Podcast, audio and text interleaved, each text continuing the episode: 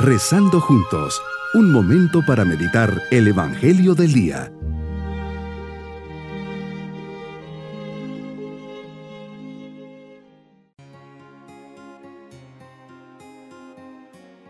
Me alegra dirigirles este saludo en este día domingo de la segunda semana de Cuaresma. Meditemos en el Evangelio de San Marcos, capítulo 9, versículos 2 al 10.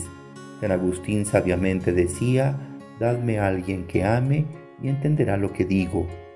¿Qué mensaje podemos sacar de estas reflexiones y de las lecturas de hoy? Las paradojas del amor. Dios es un misterio infinito. Su modo de actuar y de amar está siempre lleno de misterio. Los misterios para nuestra mente y para nuestra lógica humana resultan ininteligibles. Misterio es misterio y la razón no alcanza.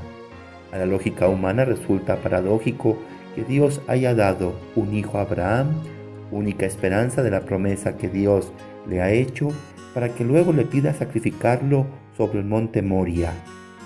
Como nos parece igualmente paradójico que Dios ame a su Hijo Jesucristo con un amor de Padre y luego le pida sufrir la máxima ignominia de los hombres muriendo en una cruz como un esclavo. Y no es menos paradójico que el que el hombre haya recibido la salvación de Jesucristo y luego se encuentre en el afán de cada día con tremendas fuerzas hostiles que le hacen dudar de dicha salvación, o por lo menos que se le nuble. No deja, sin embargo, de ser verdad que Dios supera todas estas paradojas. Se te manda que ames a Dios con todo el corazón, para que le consagres todos tus pensamientos, con toda tu alma, para que le consagres tu vida, con toda tu inteligencia para que le consagres todo tu entendimiento, aquel de quien has recibido todas estas cosas, ver, escuchar y experimentar, tres características del amor que hoy contemplamos en las lecturas. Tres formas de amar en las relaciones humanas.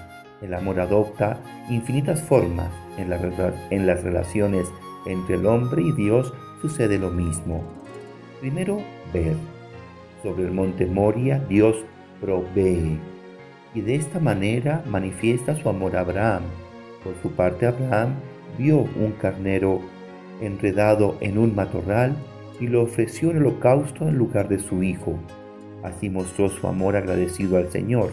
En el texto evangélico Pedro, Santiago y Juan vieron a Jesús transfigurado con el esplendor de la divinidad y por los ojos les prendió el deseo de morar allí, contemplando y gozando amorosamente de esa experiencia inefable. Los ojos son las ventanas del amor. Escuchar es dulce, al oído escuchar la voz de la persona amada. Por eso Abraham, que ama a Dios, escucha su voz que le llama y enseguida responde, aquí estoy.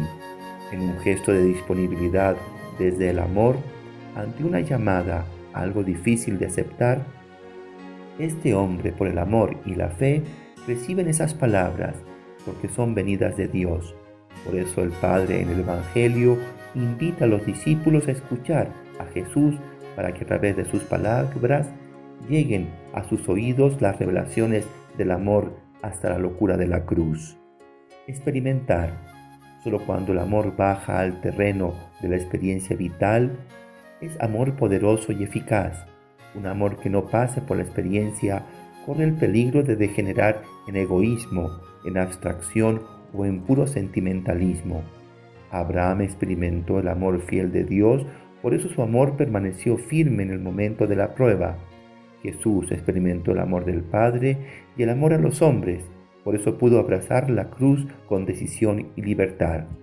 Y a Pablo, que ha experimentado de modo fuerte el amor de Cristo, ¿quién le podrá separar de ese amor? Ofreceré la comunión en este día por la santificación de los seminaristas y de las religiosas y religiosos. Mis queridos niños, en este día Jesús invita a tres de sus discípulos al monte Tabor y se transfigura.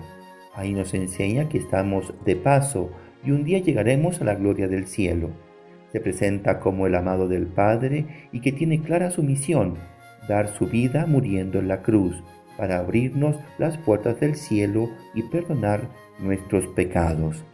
Y nos vamos con la bendición del Señor. Y la bendición de Dios Todopoderoso, Padre, Hijo y Espíritu Santo, descienda sobre todos nosotros. Bonito día.